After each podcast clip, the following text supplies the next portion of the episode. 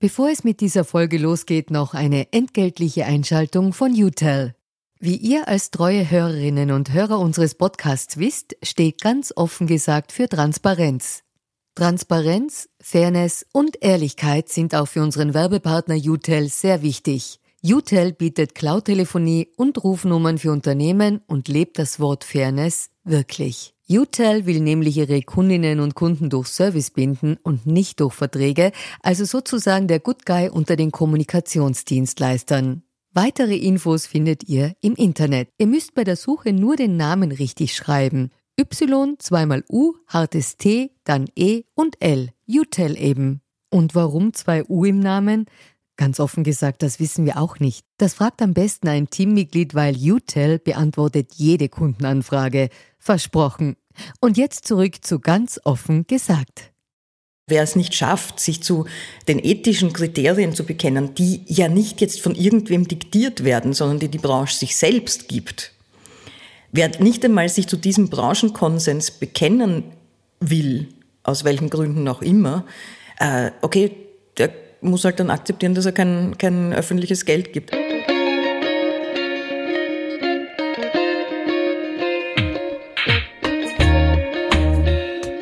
Herzlich willkommen bei Ganz offen gesagt, dem Podcast für Politikinteressierte. Mein Name ist Stefan Lasnik. Ich gehöre gemeinsam mit Julia Herrenböck und Solmas Korsand zu den neuen Hosts von Ganz offen gesagt. Mein erster Gast ist Daniela Kraus, die Generalsekretärin des Presseclub Concordia. Mit ihr spreche ich über Medienpolitik in Österreich. Wie viel und wofür gibt die öffentliche Hand Geld aus? Mit wie viel tausend Euros wird die Sendung Blauer Himmel, weiße Berge und Tamusi gefördert? Warum wir eine Journalismusförderung brauchen und was die Medienpolitik der Abwärtsspirale im Medienbereich entgegensetzen kann. Aber zuvor noch eine entgeltliche Einschaltung von Mazda Österreich. Angelika von Missing Link hat interessante Informationen zum Thema Elektromobilität. Unser Host Stefan fährt ja bereits seit längerer Zeit mit einem Elektroauto und erzählt uns immer ganz begeistert vom tollen Fahrgefühl und den vielen Vorteilen eines E-Autos. Und hier kommt unser Werbepartner Mazda ins Spiel. Der neue rein elektrisch betriebene MX30 von Mazda ist nämlich aus mehreren Gründen einen näheren Blick wert. Innovatives Design, nachhaltige Materialien und reichhaltige Serienausstattung machen den neuen MX30 zu einem echten Fahrerlebnis. Und nachdem viele Unternehmerinnen und Unternehmer unseren Podcast hören, noch eine wichtige Information. Durch die Nutzung der steuerlichen Begünstigungen für Elektroautos können gewerbliche Kunden den neuen MX30 bereits ab einem Anschaffungspreis von rund 19.000 Euro ihr eigen nennen. Auch im laufenden Betrieb spart ihr mit dem Mazda MX30 gegenüber einem Verbrenner. Zum Beispiel durch niedrigere Tank-, Service-, Steuer- und Versicherungskosten. Eine Beispielrechnung dazu findet ihr auf www.mazda.at. Mehr Infos dazu in den Show Notes. Ja, liebe Daniela, herzlichen Dank, dass du dir die Zeit nimmst für meinen Premieren-Podcast. Du warst meine absolute Wunschpartnerin für den ersten Podcast. Ähm, wir beginnen ja unseren Podcast traditionell mit der Transparenzpassage, äh, woher wir uns kennen, ob du für politische Parteien oder Institutionen tätig bist. Bei der Frage, woher wir uns kennen, habe ich nachgedacht und ich glaube, wir kennen uns aus der Zeit, wo du noch Geschäftsführerin beim FIUM warst und ich Vorstand bei den Regionalmedien. Ist das richtig? Ja, das ist richtig. Also ich freue mich auch, dass ich dein erster Gast bin und ich kann mich noch erinnern, wie wir uns kennengelernt haben. Ich wollte dir was verkaufen. Ah, ja? genau, ich bin zu dir gekommen. Erfolgreich? Ja, Super. Ja, genau.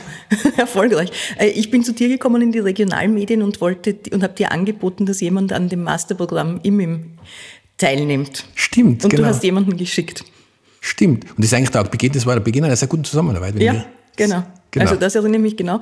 Okay, das war der erste Punkt. Der zweite, Transparenz. Nein, ich bin nicht und ich war auch nicht für politische Parteien tätig. Aber wenn wir schon transparent machen, also weltanschaulich, ich habe mir nämlich gedacht, eigentlich, was ich immer einfordere, ist, dass man bei Journalisten und Journalistinnen auch ein bisschen weiß, wo sie weltanschaulich sehen. Und ähm, habe ich mir gedacht, da könnte ich doch einen kleinen biografischen Schwenker machen, weil ich habe meine Dissertation geschrieben über rechtsextreme Bewegungen im 19. Jahrhundert in Deutschland und ich habe mir gedacht, ich kann diese Frage damit beantworten. Sympathisch sind wir die nicht. Das ist nicht meine politische Richtung. Das ist perfekter Start in die Transpar ins Transparenzthema ähm, und ist eigentlich auch eine gute Überleitung in unser heutiges Thema, weil wir wollen ja heute über Medienpolitik reden. Äh, und bevor wir in die Untiefen der österreichischen Realität eintauchen, äh, hätte ich gern von dir gewusst, wie das Ergebnis einer idealen Medienpolitik aussehen würde, ganz abstrakt, jetzt einmal unabhängig von allen realen äh, Gegebenheiten. Aber was wäre das Ergebnis einer echt guten Medienpolitik? Wenn wir abstrakt bleiben, dann wäre aus meiner Sicht das Ergebnis einer guten Medienpolitik, dass wir Medien haben, die tatsächlich zu einem konstruktiven demokratiepolitischen Diskurs beitragen. So, auf dieser Ebene. Das heißt, dass die Informationen anbieten, hoffentlich auch in unterhaltender Art, also so, dass die Leute auch, auch ähm, rezipieren wollen, die dazu beitragen, dass einfach in gut informierte Entscheidungen getroffen werden können. Mhm. Äh, so, das ist jetzt auf der abstrakten Ebene einmal. Wenn man jetzt eine Stufe runtergeht, dann habe ich mir, ähm, denke ich mal, was total wichtig wäre, dass man eine selbstbewusste Medienpolitik hat. Also eine Medienpolitik, die sagt, okay, wir definieren ein Ziel.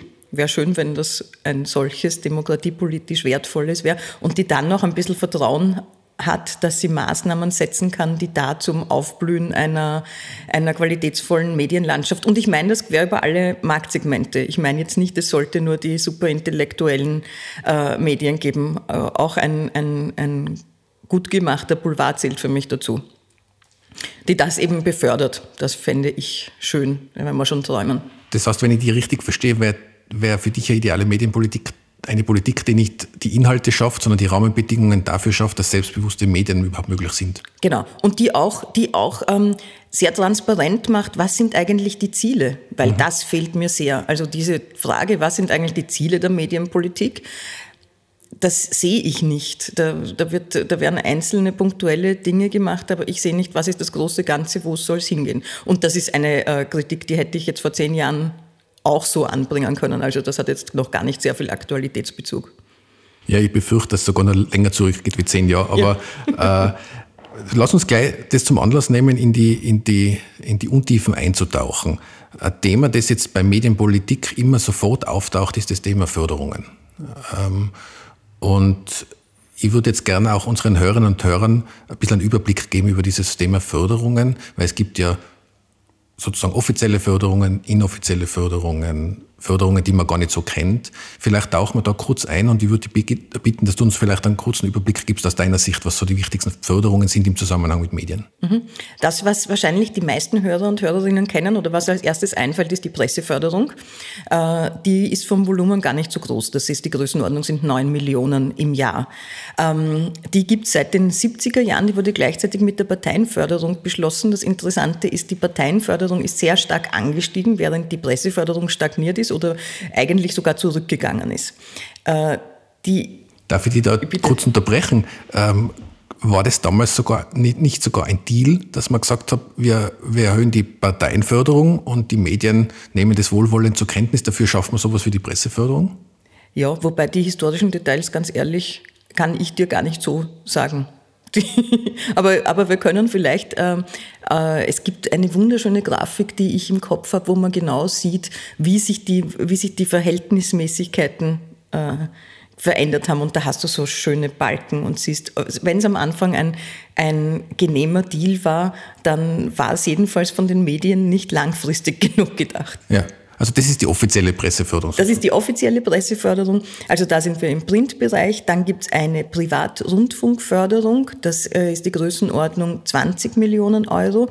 Äh, das geht an private Rundfunkanbieter, wird auch von der RTR ähm, abgewickelt. Die ist voriges Jahr um 5 Millionen erhöht worden. Also das waren davor nur, nur 15 Millionen. Ähm, was gibt's noch? Also wir reden natürlich nicht über den ORF, gebührenfinanziert, das ist wieder ein ganz anderes Thema. Und dann gibt's noch verschiedene kleinere Projektförderungen. Ähm, ja, und dann gibt's natürlich Wirtschaftsförderungen, die Medienunternehmen in Anspruch nehmen können, die aber jetzt nicht unbedingt branchengebunden sind. Ja. Habe ich was vergessen? Also meiner Meinung nach wären das die wichtigsten, ja. die wichtigsten Förderungen mit den größten Voluminas. Äh, ich habe äh, in der Vorbereitung wieder mal einen Blick reingeworfen in die einzelnen Details. Ähm, wir werden die Links dazu auch in die Shownotes stellen, sodass sich jeder und jede selbst ein Bild machen kann, was da so gefördert wird. Ich habe zwei Schmankeln rausgesucht. Das eine ist, äh, es gibt äh, Sendungen, die nennen sich Blauer Himmel, Weiße Berge und Amusi von Melodie TV. Die bekommen immerhin 42.000 Euro Förderung aus dem Rundfunkfonds. Und ein viel diskutiertes Thema auch der letzten Tage, wir kommen auf das Thema dann später noch einmal zurück, wenn es um Kriterien geht, äh, ist ja, dass äh, OE24, äh, nämlich Radio und TV, aus diesem RTR-Topf rund drei Millionen gekriegt haben letztes Jahr, 2019. Damit man mal ungefähr Größenordnungen hat, was so in dem Fonds passiert. Also drei Millionen ist ein satter Betrag, finde ich, und 42.000 für Blauer Himmel, Weiße Berge und der Musi ist auch interessant. Und die drei Millionen sind ja nur für Ö24 TV und wahrscheinlich auch Radio. Radio ist da auch dabei. Radio ja. ist dabei, aber es ist nicht, es ist nichts aus dem äh, Printbereich dabei. Das muss man auch noch dazu sagen. Ja. Wobei Österreich und Presse, okay, das geht schon viel zu viel ins Detail. Ähm, eins haben wir noch vergessen, und zwar ist das die Förderung für die freien Medien, also für äh, Dinge wie Okto, Dorf TV, Radio Orange, die freien Radios, die in den Bundesländern meiner Ansicht nach ja eine ziemlich wichtige Rolle spielen, auch für die Information und für die Communities auf regionaler Ebene. Ja. Also die bekommen auch eine Unterstützung und das halte ich für wichtig und richtig. Ja, das Thema Diversität, da würde ich eh noch später ja. gern darauf zurückkommen. Ähm, bleiben wir mal bei der, beim Überblick über die Förderungen. Jetzt haben wir ja die offizielle Förderung behandelt. Äh, ich nenne es ja inoffizielle Presseförderung. Ich weiß nicht, ob du einen anderen Ausdruck dafür hast. Äh, Stichwort Inserate. Ja, Inserate, ähm, also Regierung, staatsnahe Stellen, Ministerien etc. schalten in Medien zum also den genauen Zweck weiß man nicht eigentlich, das ist wieder so ein Problem, aber so, im Prinzip, um die Bevölkerung zu informieren über wichtige Themen. Das halte ich ja per se einmal nicht für, äh, nicht für schlecht. Wenn wir uns das Volumen anschauen, ich habe 2018 genommen, sind 175 Millionen Euro gewesen. 175 Millionen, das müssen wir uns nochmal gegenüberstellen, den 9 Millionen Presseförderung und den 20 Millionen aus dem Privatrundfunkfonds.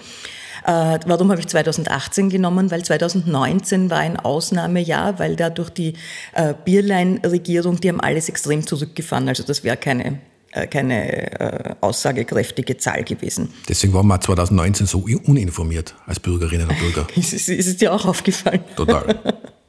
Gut. Äh, was ist jetzt das Spannende an diesen Inserate, Inseratenschaltungen? Also wieder eigentlich das erste Auffällige ist die totale Intransparenz. Einmal die Intransparenz vor allem über die Zielsetzungen und über die Kriterien, wonach, wo, was, warum, zu welchem Zweck und mit welchem Sinn geschaltet wird. Das heißt, natürlich geht es darum, um eine, eine Finanzierung auch und um einen Zuschuss an Medien. Und wenn man sich genauer anschaut, das Medienhaus Wien hat eine Studie gemacht, gerade ähm, die dir wahrscheinlich nicht entgangen ist und die kann man auch in die Shownotes stellen, äh, wo sie ausgewertet haben, allerdings nur Ministerien, also da geht es dann um ein Volumen von rund 30 Millionen Euro. Ähm, wenn man das jetzt versucht in ein Verhältnis zu setzen zu den Leserinnenzahlen, was denn da rauskommt, weil man könnte ja sagen, okay, natürlich kriegen die Reichweitenstarken mehr Inserate, weil sie auch mehr äh, mehr Leute erreichen. Aber es ist trotzdem ein totaler Überhang zugunsten des Boulevards. Ich habe mir da zwei Zahlen rausgesucht. Also eine Leserin oder ein Leser, fiktiver natürlich, von, von Österreich wäre dann 5,15 Euro wert und einer des Kurier 1,24 Euro. Also da ist schon eine totale Unverhältnismäßigkeit. Und was auch spannend ist, das wird dich als Tiroler vielleicht interessieren, es ist auch ein totales Ost-West-Gefälle. Also wir im Osten sind mehr wert. Die Bundesländer Zeitungen kriegen deutlich weniger. Höre ich natürlich sehr ungern, aber jetzt rein von diesen Zahlen her kann ich da noch hundertprozentig zustimmen. Ja. Also das ist, äh, um es auf den Punkt zu bringen, äh, was schon bei der Presseförderung passiert, passiert da noch in einem viel größeren Ausmaß, nämlich eine totale Marktverzerrung zugunsten des Boulevards.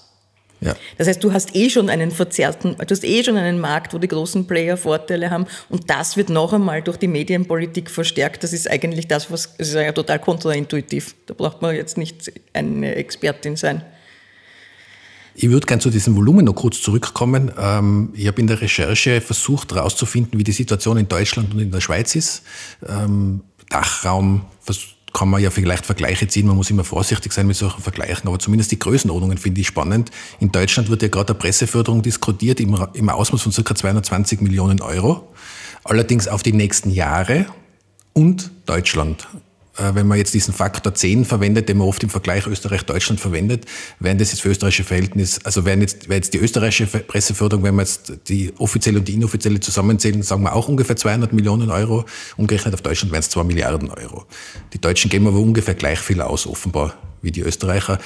Aus, aus meiner Vergangenheit weiß ich auch, dass, dass die deutschen Kolleginnen und Kollegen aus den Verlagshäusern immer total, total geblättet waren, wenn wir ihnen erzählt haben, wie viel öffentliches Geld Medien in Österreich bekommen weil das kennen die gar nicht. Ja, das ist ja auch total verpönt eigentlich. Das beginnt ja schon langsam da eine Akzeptanz zu kriegen, weil es ökonomisch so schlecht ist. Andererseits muss man es auch sagen, ich meine, der, der deutsche Markt hat, ähm, hat es leichter, ein gewisses Volumen aus Publikumsverkäufen zu erreichen und auch aus Werbung, weil bei uns ist ja ein Problem, aber das brauche ich ja dir nicht erzählen, da kannst du viel mehr erzählen, ist ja, dass das Publikum immer sehr, dass die Zielgruppe immer sehr klein ist. Ja, richtig. Und äh, dieses, also deswegen sind, sage ich, man muss mit den Multiplikationen ein bisschen aufpassen, das stimmt. Wobei die Größenordnung schon spannend ist, dass Deutschland in Summe einfach ungefähr gleich viel ausgibt ja. aus öffentlichen Geldern jetzt wie Österreich. Und in der Schweiz ist es so, dass zumindest, da wird sehr stark gestritten derzeit über eine neue Form der Presseförderung, was ich nachgelesen habe. Aber dort reden wir von einem Volumen von circa 75 Millionen Euro. Also auch äh, ein Volumen, das deutlich, deutlich, deutlich unter dem liegt, was in Österreich im Umlauf ist. Und die Schweiz ist jetzt auch ein sehr kleines Land oder zu mehrsprachig. Also äh, ich würde mal behaupten, also in, zumindest im deutschsprachigen Raum sind wir ganz weit vorne, was diese Förderung und da, wo ich dazu stimme, was nicht nur die Förderung, sondern auch die Marktverzerrung betrifft. Ein Thema, das im Zusammenhang mit diesen Förderungen dann auftaucht und zuletzt auch äh, in der Anschlagsnacht in Wien wieder sehr stark hochgepoppt ist, ist, gibt es überhaupt gibt's Kriterien, wie diese Förderung vergeben werden? Naja, es gibt schon Kriterien, aber das sind, ähm, sind sagen wir so, die sind diskussions- und verbesserungswürdig, weil zum Beispiel ein Kriterium, auf, das, auf dem wir immer in der Concordia auch herumreiten und, und, und das finde ich extrem wichtig, ist Mitgliedschaft beim Presserat. Ähm, das kann man jetzt äh, natürlich so einfordern, aber, aber die, das Wichtige ist die Bedeutung dahinter. Was heißt das? Das heißt ein Bekenntnis zu ethischen und professionellen Kriterien. Und das wäre aus meiner Sicht einmal eine Conditio sine qua non. Also wer es nicht schafft, sich zu den ethischen Kriterien zu bekennen, die ja nicht jetzt von irgendwem diktiert werden, sondern die die Branche sich selbst gibt, wer nicht einmal sich zu diesem Branchenkonsens bekennen will, aus welchen Gründen auch immer, äh, okay, der muss halt dann akzeptieren, dass er kein, kein öffentliches Geld gibt. Also diese Form der, äh, weil dann immer gesagt wird, na ja, wie kann man das beurteilen, Qualität, und dann wird doch in die Pressefreiheit eingegriffen. Nein, das Konzept heißt regulierte Selbstregulierung. Das heißt, äh, der Staat sagt nur, ihr als Branche müsst euch Regeln geben und dann an diese Regeln halten. Und die Presse, der Ehrenkodex des Presserats ist ja auch nicht, was das von irgendwem diktiert wird, sondern das in einem Branchendiskurs entwickelt wird und auch ständig weiterentwickelt wird. Ähm, und dass, also, dass das kein Kriterium ist, das finde ich direkt empörend äh, und auch für die Vergabe von Inseraten. Oder auch, man könnte sich ja auch anschauen, wer verstößt wie oft gegen medienrechtliche ähm, äh, gegen medienrechtliche Regeln. Und das war ja in der Terrornacht ganz klar nicht, weil da ist Persönlichkeitsschutz einfach ähm, total missachtet worden von den Medien, die die Videos gezeigt haben, weil du darfst ein Opfer, das in seinem Blut liegt, einfach nicht zeigen, weil das widerspricht dem Persönlichkeitsschutz. Die Frage ist, wer dann klagen wird, weil die, äh, gerade bei denen, die verstorben sind, ist es problematisch, weil die, weil die Angehörigen nicht das volle Recht einklagen können, die können nur auf Unterlassung klagen. Gut, aber es geht schon viel zu viel ins Detail. Aber jedenfalls, äh, dass es nicht einmal solche Kriterien gibt, ist natürlich ein Wahnsinn. Dann könnte es noch geben, jede Menge anderer Kriterien, die kann man diskutieren, wobei ich finde, dass äh, eine, eine, ein guter Ansatz wäre zu unterscheiden eben zwischen muss und kann. Dass du ein paar Dinge hast, die müssen erfüllt sein und ein paar, die können und da gibt es dann Anreizsysteme ich meine, ich sagte, das ist auch ein sehr komplexes Thema, das dann im Detail auszuarbeiten, ist natürlich ein Wahnsinn auf logistischer Ebene, aber das ist ja zum Glück nicht unsere Aufgabe. Ich finde deinen Ansatz sehr interessant, zu sagen, äh, gewisse Mindeststandards kann man schon vorschreiben, weil ich habe oft gehört in diesen Presseförderungsdiskussionen mich beschäftigen, die ja auch seit in der Medienbranche bin, also seit circa 20 Jahren, äh, und es dreht sich sehr viel im Kreis leider in diesen ja. 20 Jahren. Äh, aber ich habe ein paar Mal das Argument gehört, ja, aber eben in dem Moment, wo man qualitative Kriterien schafft, wie du davor ja selber auch gesagt hast, greift man in die Pressefreiheit, dann greift man quasi in die Inhalte ein. Und die denken immer, was haben ethische Mindeststandards und das Bekenntnis zu diesen Mindeststandards mit inhaltlichen Eingriffen zu tun? Und wenn ich dir da folge, nichts, kann man sagen. Gar nichts. Also es, es geht, ähm, ich hole ein bisschen aus. In meinem letzten Job, äh, das war im Forum Journalismus und Medien, war eine Weiterbildungseinrichtung und da mussten wir, um an gewisse öffentliche Förderungen, äh, um da anspruchsberechtigt zu sein, beziehungsweise anders, ich bin viel zu kompliziert, wenn jemand gekommen ist und wollte einen Kurs bei uns buchen und wollte sich das vom AMS fördern lassen, dann musste er, konnte er nur gehen zu einer Einrichtung, die zertifiziert ist als Bildungseinrichtung. Das heißt, ich habe dort äh, das Vergnügen gehabt, eine ISO-Zertifizierung zu starten und zu begleiten. Das war schrecklich am Anfang. Aber ich habe dann total den Sinn dahinter verstanden. Also auch da ist überhaupt kein Eingriff in, in irgendwelche Inhalte. Das wäre ja in der Bildung auch furchtbar. Wenn da ein staatlich regulierter Eingriff wäre, was man Journalisten beibringt, das wäre ja eine Katastrophe. Sondern da geht es rein um die Prozesse. Und ich glaube, diese Diskussion um die Frage der Qualitätssicherung auf einer Prozessebene, die ist total, ähm, die wird zu wenig geführt, weil das wäre natürlich in Medien auch möglich, dass du sagst, äh, okay, du musst darstellen, wie du einen Qualitätssicherungsprozess aufgesetzt hast. Oder du musst, das ist jetzt schon, also bei dem bin ich, da, da, da finde ich, das ist einfach ähm, wirklich total notwendig. Bei anderen Sachen ist es dann eine Frage ähm, einfach der Politik. Aber du könntest natürlich auch sagen, du musst nachweisen, wie du dich darum kümmerst, dass du Diversität äh, in der Redaktion hast, im Unternehmen hast oder in der Berichterstattung.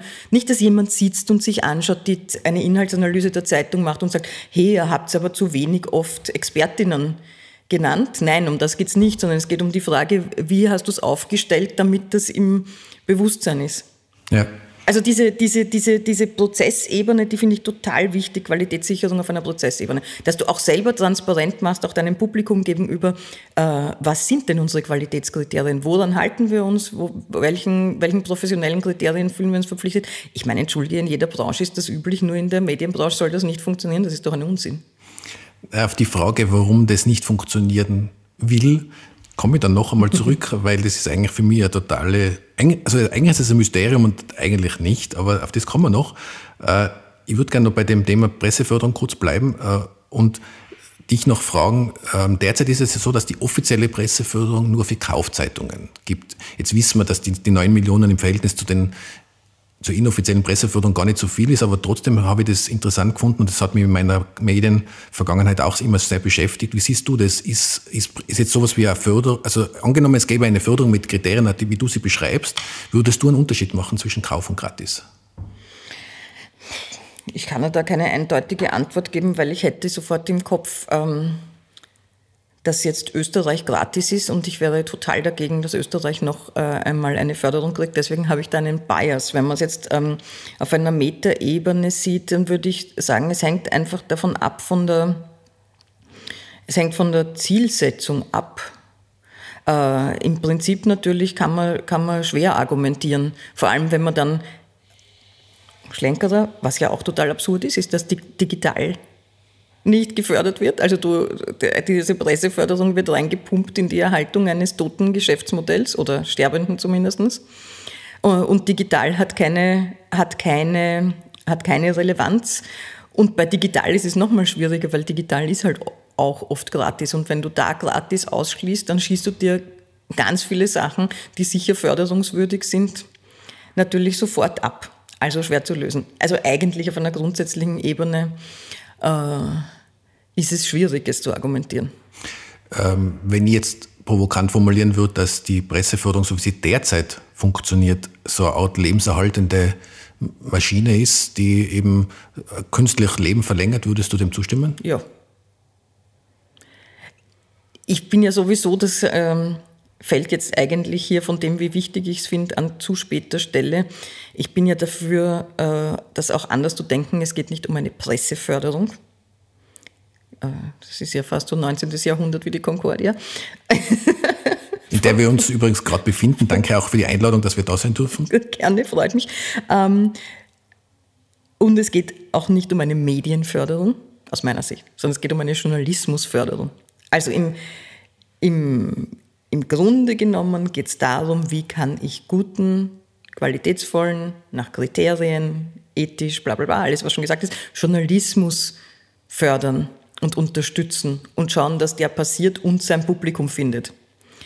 Und dann ist wurscht, ob das Presse ist oder das Internet oder Fernsehen oder Radio. Das ist ein ganz zentraler Punkt, der jetzt eigentlich dazu spät fällt für das, wie wichtig ich ihn finde. Ja, wir, das, wir kommen ja zu dem Thema auch zurück, wenn wir dann in die Zukunft schauen. Ähm, ich kann dem nur zustimmen und finde auch, dass wir uns von diesem Thema Papier ein bisschen lösen sollten. Und, aber du hast davor erwähnt, dass die, das Presseförderungsgesetz aus dem Jahr 1975 stammt und in wesentlichen Teilen immer noch gilt. Jetzt kann man halt die Presselandschaft 1975 und von 2020 nur in Ansätzen miteinander vergleichen. Die Presseförderungskonstruktion ist aber im Großen und Ganzen immer noch die gleiche. Also das Thema Digitalförderung ist ja, ist ja ein, ein, weiterer, ein weiterer Hinweis darauf, dass da dringend was getan gehört. Aber eben, seit ich denken kann, jetzt im Mediensinne nichts passiert. Es wird viel darüber geredet, es werden Enqueten abgehalten und alles Mögliche was gerade ob Enqueten das richtige Wort, äh, Mehrzahlwort ist, aber ist egal. Also es werden jedenfalls viele Versammlungen und, und Veranstaltungen abgehalten zu dem Thema, aber wirklich passieren tut nichts und auf das würde ich jetzt gerne eingehen.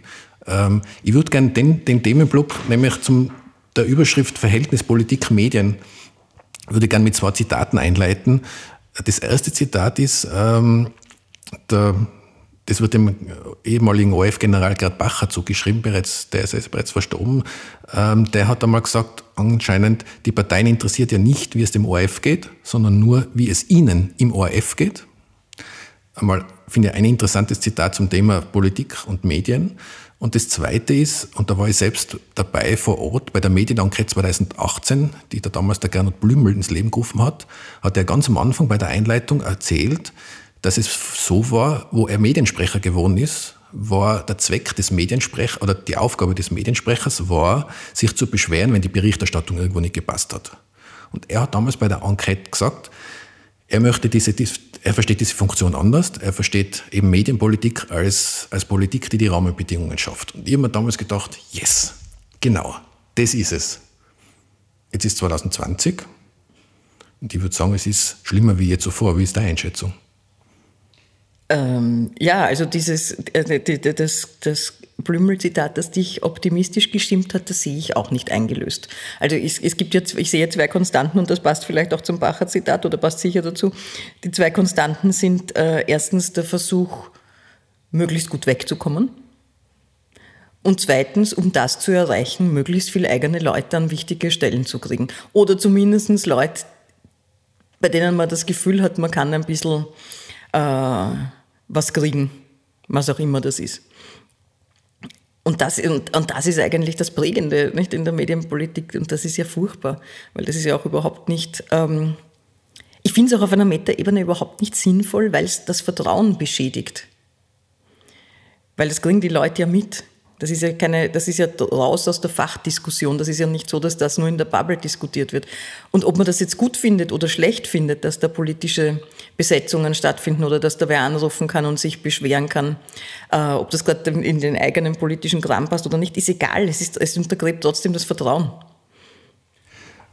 Wenn man das jetzt auf einer Metaebene betrachtet, so wie du sagst, äh, ist das nicht ein Bereich, der beiden schadet, also sowohl der Politik als auch der, den Medien, wenn sie diese Nähe zulassen.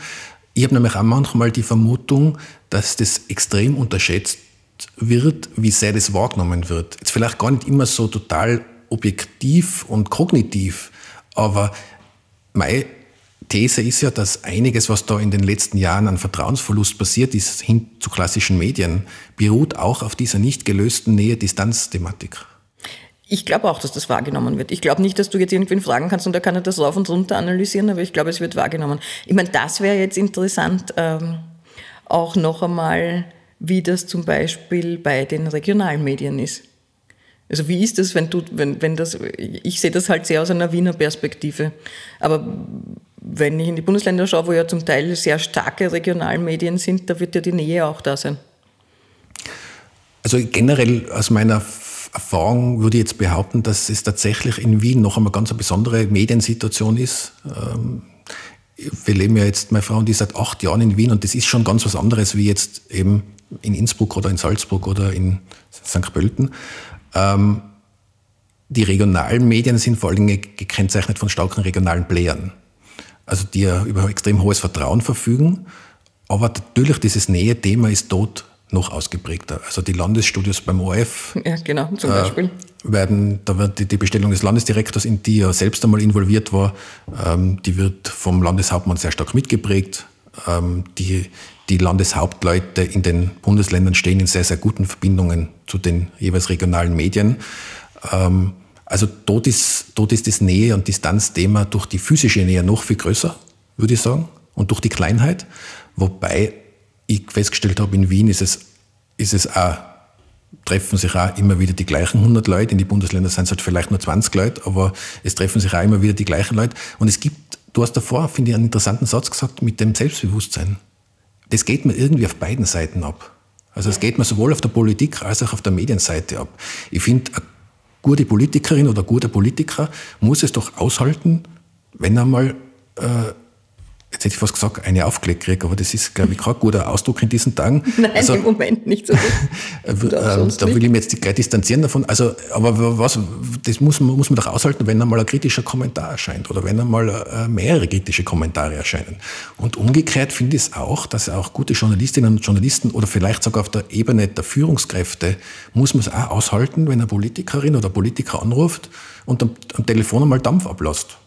Ja, okay, das gehört, finde ich, zum Geschäft dazu. Aber da gibt es auf beiden Seiten so eine Wehleidigkeit auch teilweise. Eine Wehleidigkeit und also mein Eindruck ist, dass das schon noch jetzt auf, auf schon, nein, mein Eindruck ist, dass es auf beiden Seiten eigentlich zu wenig professionalisiert ist. So von, äh, auf einer Tiefe. Ich rede nicht von einer Marketing-Ebene. Da, da, scheint mir die Politik schon sehr professionell zu sein auf der, auf der Vermarktungsebene und auf, um, auf, der Ebene des Umgangs mit den Medien und wie man dann seine Message äh, rüberbringt. Das ist ja auch ein riesiges Problem, dass da einfach viel mehr Ressourcen dahinter stehen, weil die Redaktionen schrumpfen enorm. Also das muss man, glaube ich, auch einmal sagen. Wir haben es in Österreich nicht so schlimm. Wir haben gestern mit jemandem in den USA geredet, die haben allein während der Corona-Krise 12.000 Journalisten und Journalistinnen haben den Job verloren. Und bei uns kannst du sehen, in den letzten zehn Jahren ist es so in etwa Größenordnung von 7.000 auf 5.000 runtergegangen. Das ist schon enorm.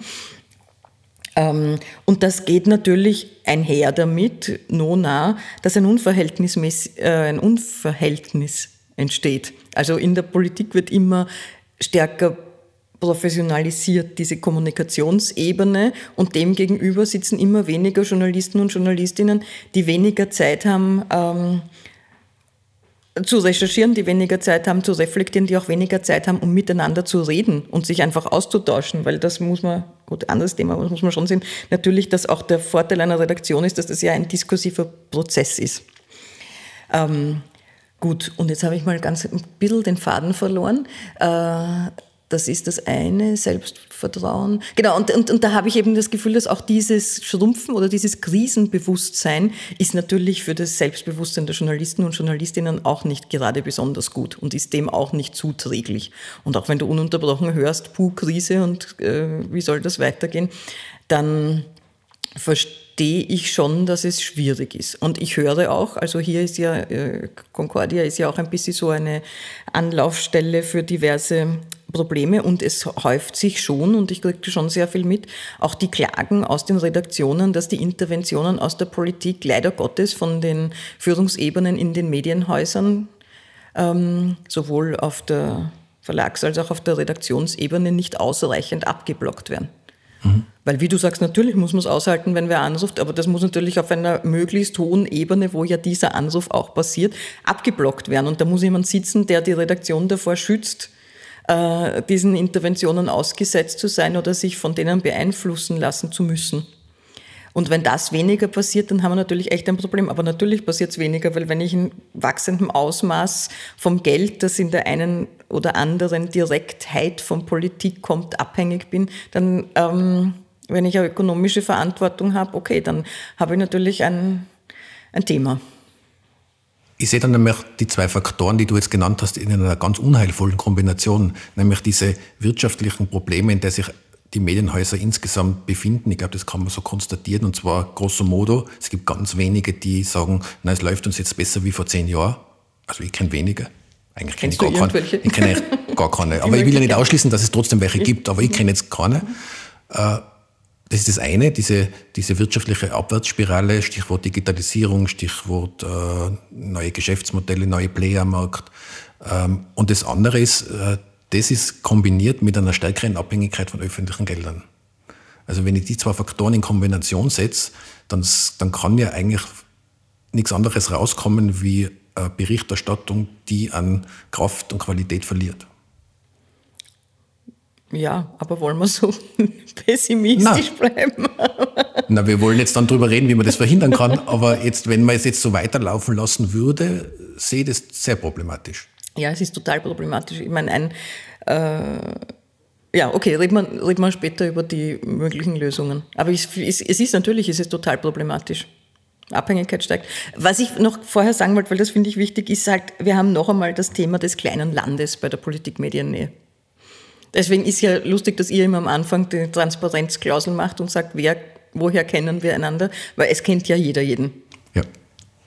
Also ich habe mir ja, wo ich, wo ich von, von Tirol, vom kleinen Tirol ins große Wien gewechselt bin, mir gedacht, na in Wien ist das sicher ganz anders, das ist so riesig und so viel Leute und da und bin bald draufgekommen, das ist genauso ein Dorf Innsbruck oder, oder andere Landeshauptstadt oder, oder echtes Dorf, weil dies, die Branche und die, die Player wirklich auch in Wien selber schaubar sind. Und man trifft sich immer wieder, man, früher halt bei Veranstaltungen vor Corona oder sonst.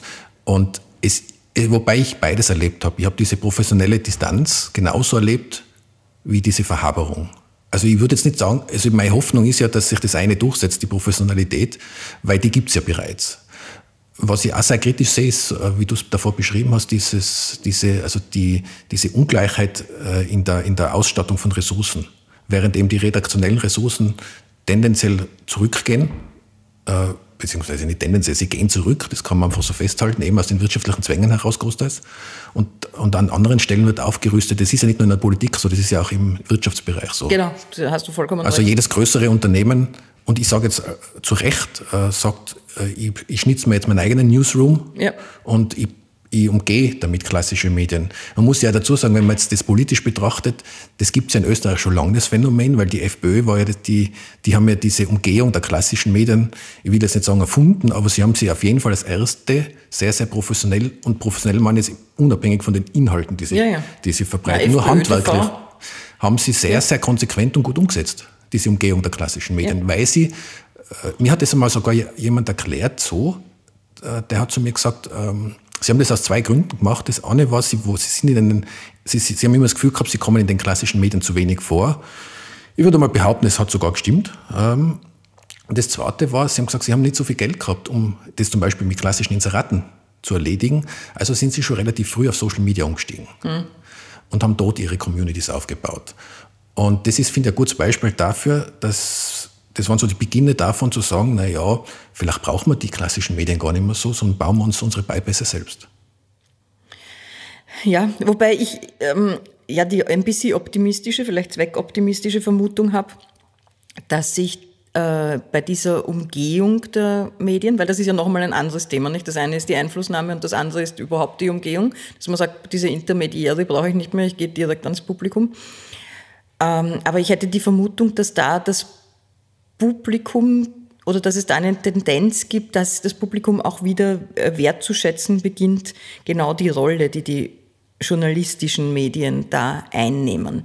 Ich meine, vielleicht ist das ähm, blauäugig, aber ich glaube schon, dass viele bemerken, dass, äh, dass es einen Unterschied macht, ob die äh, Kommunikation direkt von jemandem kommt, der eine Intention hat, oder ob die Kommunikation von jemandem kommt, dessen Intention ist, das Publikum gut zu informieren.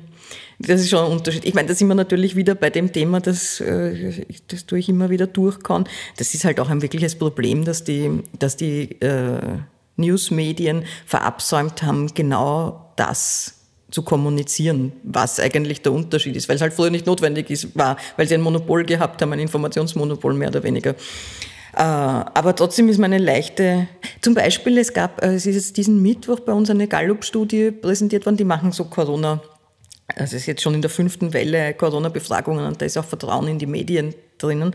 Und da siehst du interessanterweise, also die, Vertra die fragen auch ab, Vertrauen und Relevanz. Und du siehst, dass die Leser von Gratismedien zum Beispiel, also Österreich und heute, das zwar lesen und unterhalten finden, aber dem Produkt weder glauben in besonders hohem Ausmaß, noch es für besonders relevant halten. Das extreme Gegenbeispiel ist Ö1. Das hat zwar viel weniger Rezipienten und Rezipientinnen, äh, aber dort, das halten die das halten die, das hält das Publikum für unverzichtbar, also die, die es hören, für unverzichtbar und für in höchstem Maße glaubwürdig. Ähm, und ich denke mal, das ist schon interessant, dass du siehst, dass natürlich auch der, der Wert und der Nutzen von Journalismus wahrgenommen wird. Jetzt ist die Frage, in welchem Ausmaß und dann die angehängte Frage, okay, aber was heißt das für die Zahlungsbereitschaft? Weil da sind wir dann bei einem ganz wesentlichen Punkt natürlich. Wobei, da sind wir jetzt eh schon mitten in dem Thema, äh, ja, gibt es eine Möglichkeit, aus dieser Abwärtsspirale rauszukommen? Eine hast du jetzt genannt, diese Aufgabe, ich würde würd sagen, nicht nur besser kommunizieren, diese Aufgabe der Intermediären, sondern auch wirklich zu leben. Weil in dem Moment, wo ich sie nicht lebe, müsste man ja jetzt ketzerisch die Frage stellen, ja, vielleicht braucht es euch dann wirklich nicht. Wenn ich diese intermediäre Funktion nicht wahrnehme, als Medienunternehmen, ist egal ob als Zeitung, als Radio, als Fernsehen, völlig wurscht, dann würde ich, ja, würde ich ja ketzerisch sagen, dann braucht es euch ja wirklich nicht. Ich glaube, das ist einmal ein Faktor. Ähm, die, und da habe ich fast die Befürchtung, dass das ja eben durch die andere Entwicklung äh, gehemmt wird, weil wenn eben diese Abhängigkeit steigt und die Menschen merken, okay, diese, diese Funktion wird nicht wahrgenommen, ja, dann brauchst du es wirklich dann nicht. Dann brauchen wir es nicht. Und äh, umgekehrt gesagt, das wäre, finde ich, ein guter Lösungsansatz, zumindest einer der, der vielen, zu sagen, man muss diese Funktion wieder stärker wahrnehmen, ernst nehmen und erleben. Ähm, Gibt es andere Dinge, die dir, die dir noch einfallen, die jetzt äh, helfen würden, aus dieser Spirale rauszukommen? Ähm, gut, also eine riesige Verantwortung liegt meiner Meinung nach auch beim Publikum. Das sollte nicht unerwähnt bleiben. Ich habe schon angesprochen, es muss einfach klar sein, das ist ein guter Journalismus, ist etwas, was extrem zeitaufwendig und ressourcenaufwendig ist eh nicht mehr so teuer, weil es geht nicht mehr um die, um die Produktion, weil wenn das digital distribuiert, distribuiert wird, ist es nicht so, ähm, nicht so teuer, wie wenn es äh, analog verteilt werden muss. Aber es braucht viele gute, gut ausgebildete und kluge Menschen, die, die, die wahnsinnig viel wissen. Ich meine, das da muss man ja auch mal erwähnen. Äh, ein äh, guter Journalismus ist ein sehr anspruchsvoller Beruf. Äh, und das kostet Geld. Und wenn ich nicht bereit bin, für das Produkt, das rauskommt, zu zahlen, dann wird es schwierig, weil dann passiert das. Ich zahle für andere Sachen auch, wenn sie Qualität haben. Umso wichtiger wäre es wieder, von Seiten der Produzierenden darzustellen, wie ich denn diese Qualität nachweisen kann und das auch transparent zu machen. Schließt sich der Kreis. Transparenz ist, denke ich, überhaupt eigenes Thema noch einmal. Es ist echt extrem wichtig. Ähm, und zwar im, im Sinne auch einer, einer Definition oder einer Kommunikation darüber, was mache ich da überhaupt und wie mache ich das. Ja. Also es geht gar nicht darum, dass man jetzt bei jedem Detail dann äh, jeden überall reinschauen lässt. Nein, sondern es geht darum zu sagen, das sind meine Ziele, das sind meine Grundsätze, das sind meine Positionen und das sind meine Prozesse.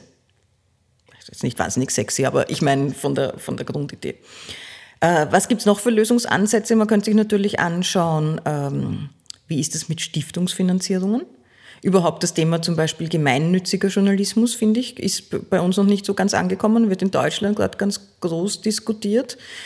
Hast du natürlich auch das Problem, wenn du dann stiftungsfinanziert äh, bist, wobei in Österreich die Frage wäre, von welcher Stiftung, weil da gibt es ist ja nicht so eine ausgeprägte Landschaft, aber das könnte, ich glaube, das kommt ein bisschen. Aber in Deutschland gibt es dann etliche gibt es ziemlich viele große Stiftungen, die journalistische Projekte finanzieren. Also das, glaube ich, wäre ein, äh, ein interessanter Ansatz, so wie überhaupt eine gemischte Finanzierung natürlich unabhängiger macht, als wenn ein großer Teil von, einem, von einer Quelle kommt. Ähm, ja, und die, und die große Frage, die ist wieder auf Seiten der Medienunternehmen, und dann kann man sich fragen, wie kann das unterstützt werden, ist, wie erreiche ich das Publikum? Also die, die, ganze Innovationskiste und die sehe ich gar nicht in erster Linie technologisch. Sondern? sondern äh, die Frage, ich meine, Technologie spielt mit natürlich, aber es geht jetzt nicht darum, dass, die, dass das neue Silicon Valley in im Dreisental oder was weiß ich wo steht, ist unrealistisch und braucht sich. Die Dreisentaler wird es freuen wahrscheinlich. Ja, die Infrastruktur ist mehr oder weniger, glaube ich, ähm, da, auch wenn sie sich immer wieder verbessern wird. Aber die Infrastruktur ist da, um gute Inhalte ans Publikum zu bringen. Aber wirklich so diese Frage, was tue ich, für wen äh, und wie bringe ich es dorthin zu meinem Publikum, das ist eine, die total die, die noch viel zu wenig gefragt wird. Also die, die, die, die Frage gefragt wird, ja. Diese, diese Produktentwicklungsebene, die, die ist halt total spannend und, und die, die könnte man sich, glaube ich, noch viel stärker stellen, obwohl das kommt. Ähm, in, den, in den Unternehmen ist mein Eindruck und in den Redaktionen. Aber eine Zeit lang war es doch so, ich weiß nicht, ob du diese Beobachtung teilst, da hatte man das Gefühl, es gibt so ein Innovationsbullshit-Bingo und jeder probiert alles aus und macht jetzt einen Podcast und, einen, äh, und eine, eine Datenjournalismusabteilung und einen, ich weiß nicht was, und experimentiert von mir aus mit Virtual Reality, aber ohne sich zu fragen, wozu. Also ich kann die Beobachtung absolut teilen äh, und die noch ergänzen. Ich war ja früher viel unterwegs auf so, auf so Kongressen wie du ja auch. Ja.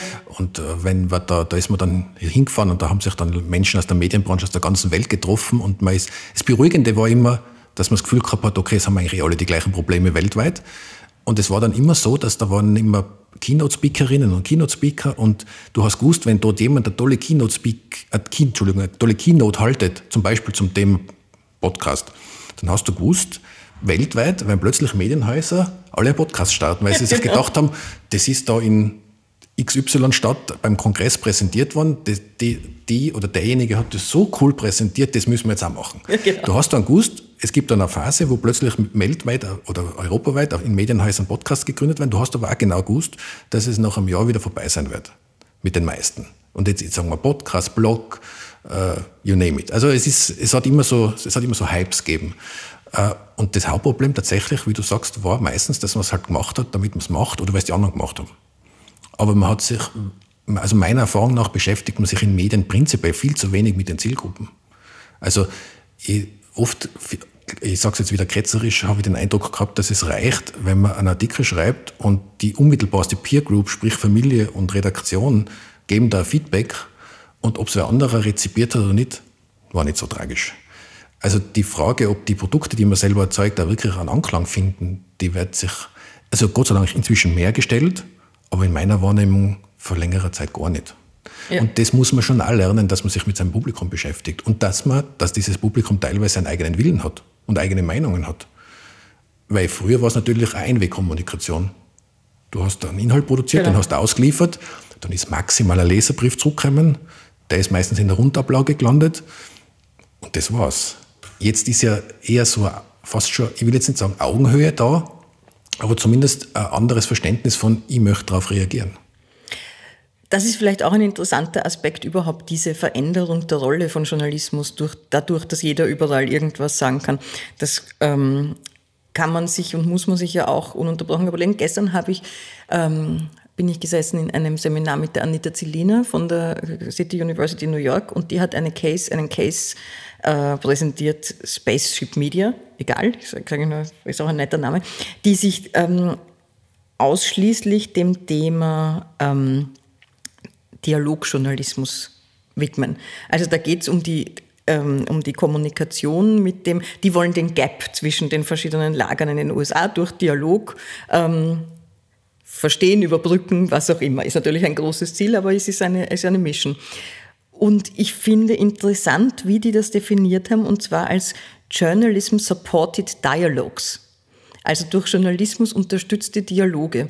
Da kriegt der Journalismus eine ganz also eigentlich ist die, die, die Rolle bleibt bis zu einem gewissen Grad gleich, weil du kannst doch vorher sagen, auch wenn es Zeitungen gemacht hast, dann war die Aufgabe, dass du Themen in den öffentlichen Diskurs bringst, der dann ermöglicht, die dann ermöglichen, dass informiert darüber geredet wird.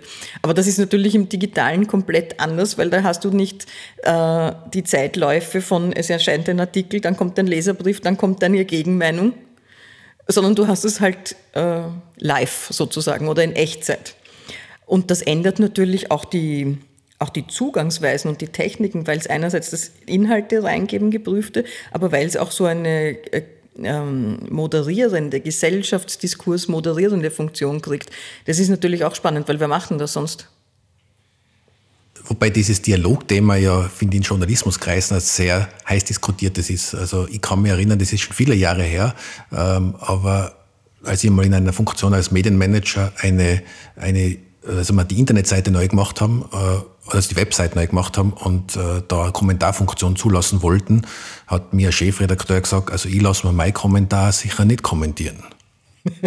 Das ist mir seine Erinnerung geblieben. das ist schön. Äh, und es ist jetzt viele Jahre her und das, glaube ich, die Meinung hat sich inzwischen geändert, aber es hat damals für mich gutes Selbstverständnis ausgedrückt. Also ich bin der Chefredakteur und es war ist bewusst männliche Form diesmal. Ich bin der Chefredakteur und ich lasse mir mein Kommentar sicher nicht kommentieren.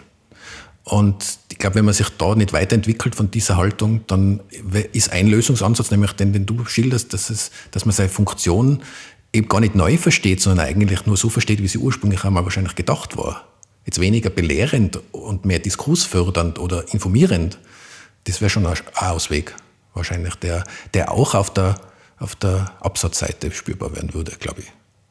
Ja, weil das ist ja die Hoffnung dahinter, dass das auch Vertrauen und die Beziehung einfach zum Publikum herstellt, anders verbessert. Wobei man muss halt dazu sagen, es ist wahnsinnig aufwendig. Ja, und äh, diesen Aufwand muss man dann auch darstellen, damit die Leute bereit sind, dafür zu zahlen. Ja. Und da gebe ich dir vollkommen recht, wenn, wenn diese, das habe ich einen super Satz gefunden von dir, dass, die, dass ein Teil der Verantwortung auch beim Publikum liegt. Man, das hört das Publikum sicher nicht gern, äh, weil äh, man schiebt ja die Verantwortung ganz gern Richtung Politik oder sonst wohin ab. Aber ich finde, das, trifft es ganz gut, weil ohne zahlendes Publikum wird es tatsächlich schwierig sein, das die eine oder andere Qualität auf, aufrechtzuerhalten. Ja, wobei natürlich hier ein kleiner Einwand noch erlaubt sei. Was man auch aufpassen muss, ist, dass dann gute Information nicht ein Privileg wird für die, die sich leisten können. Es ist ein, es ist ein schwieriges Thema, weil äh, diese Tendenz sehe ich sowieso ein bisschen, dass auch, also auch vom Interesse her, dass zum Beispiel fundierte politische Information ein bisschen eine Nische wird weil dadurch, dass du nicht mehr in einer Tageszeitung alles gebündelt hast, sondern dass du sehr selektiv hast, dann hast du, wird eigentlich die, die demokratiepolitisch wichtige tagespolitische Berichterstattung wird eigentlich ein Nischenthema, auch vom Interesse her. Und wenn es dann das noch mit einer Bezahl, ähm, Schranke jetzt in dem, in dem Fall tatsächlich äh, versiehst, dann, dann kann es natürlich schwierig werden. Weil wenn du dann alle, die sich nicht leisten können oder wollen, nur mehr vers ver, ähm, versorgst mit äh, Trash-Nachrichten, dann ist es auch nicht günstig. Also es ist ein schwieriges und zwiespältiges Thema. Das wäre jetzt aber eine super Überleitung, äh, nachdem ja die Zeit schon weit fortgeschritten ist in Richtung äh, Ende. Ähm, wenn jetzt genau diese Gefahren bestehen, zum Beispiel diese Unterinformation, die Gefahr der Unterinformation, dann wären wir jetzt wieder bei der Medienpolitik. Ähm, und ich habe jetzt zwei Abschlussfragen. Die eine ist, ähm, wenn wir jetzt zurück zur Eingangsfrage gehen, äh, wo du gesagt, geschildert hast, wie, was deiner Ansicht nach ideale Medienpolitik, das Ergebnis einer idealen Medienpolitik wäre. Ähm, wenn wir jetzt sagen, es gibt eine Skala von 0 bis 10, also 0 ist überhaupt nicht erfüllt und 10 ist, ja, wir sind einer idealen Medienpolitik schon sehr nahe. wo würdest du dann jetzt Österreich einordnen derzeit? Puh. Diese Frage überfordert mich ein bisschen, weil ich sehr fokussiert bin natürlich auf die Kritik immer des Bestehenden. Das heißt, ich müsste jetzt nachdenken, was die positiven Aspekte sind. Und wenn man jetzt sagt, so wie du vorher auch gesagt hast, es fließt relativ viel Geld in die Medien, dann muss man das ja auch positiv hervorheben, wenn man so argumentiert, wie ich das getan habe. Ähm, das heißt, ich kann gar nicht so weit in Richtung Null gehen. Äh, also gut, bin ich jetzt, dann gehe ich halt auf sechs. Gut. Bin ich, bin, ich, bin ich jetzt meiner Einschätzung nach, habe ich mich ein bisschen gepusht in Richtung Optimismus oder in Richtung positiver Einschätzung. Wobei der Ansatz zu sagen, es ist ja viel Geld da, das prinzipiell für Medien bereitgestellt wird, man soll es vielleicht nur überlegen, wie man das besser allokiert, den finde ich höchst spannend. Ja. Weil das, auf den könnten wir tatsächlich aufbauen.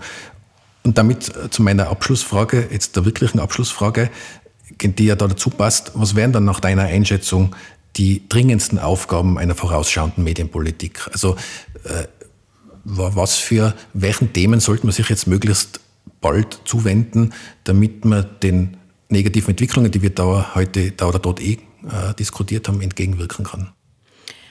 Das erste ist genau das, nämlich das ganze Geld einmal äh, sich zu überlegen, mit welchen Zielen, nach welchen Kriterien man das wie vergibt. Und da habe ich eine ganz klare Meinung, nämlich in Richtung Journalismusförderung. Total unrealistisch, dass es passiert, aber das wäre extrem wichtig. Ähm, ein starker Fokus dabei auf das Thema Innovation, nämlich in dem Sinne, wie können die Medienunternehmen oder die Journalistinnen dazu dabei äh, unterstützt werden, Produkte zu entwickeln, die auch den Mediennutzungsgewohnheiten entsprechen. Und drittens, und das glaube ich ist auch ganz wichtig, und das wäre vielleicht für den Abschluss das, was, was ich extrem wichtig finde, ist auch diese, auch dazu beizutragen, dass eine Achtung vor Journalismus entstehen und wachsen kann und nicht das Gegenteil zu tun. Weil wenn permanent Querschüsse aus der Politik kommen auf Journalisten und Journalistinnen oder wenn klar ist, wir wollen die eh nur klein halten und wir glauben, wir können die beeinflussen, dann schmälert das einfach auch das Ansehen äh, in der Öffentlichkeit. Und das, glaube ich, ist, äh, ist, ist, der, ist der schädlichste Einfluss, den Medienpolitik nehmen kann. Ich finde, das ist ein wunderschönes Schlusswort. Die Achtung vor dem Journalismus, äh, die das Medienpolitik äh, dazu da das auch im Auge, nicht auch, sondern vor allem im Auge behalten sollte, weil, es, weil dieser gute Journalismus ja letztlich auch im Interesse der Politik und der Demokratie sein sollte. Ich finde, schöner kann man unseren ersten oder meinen ersten Podcast, unsere, unsere Folge heute nicht zusammenfassen. Ich sage herzlichen Dank für die Zeit und für das Gespräch. Und es wird sicher nicht das letzte Mal sein, dass wir zwei zum Thema Medienpolitik diskutiert haben. Danke, Daniela. Danke an dich. Das war die heutige Folge von Ganz offen gesagt. Wir freuen uns, wenn ihr unseren Podcast abonniert und weiterempfehlt, uns auf Twitter oder Facebook Feedback gebt und uns in euren Podcast-Apps mit 5 Sternen bewertet. Danke fürs Zuhören, bis zum nächsten Mal. Viert euch! Missing Link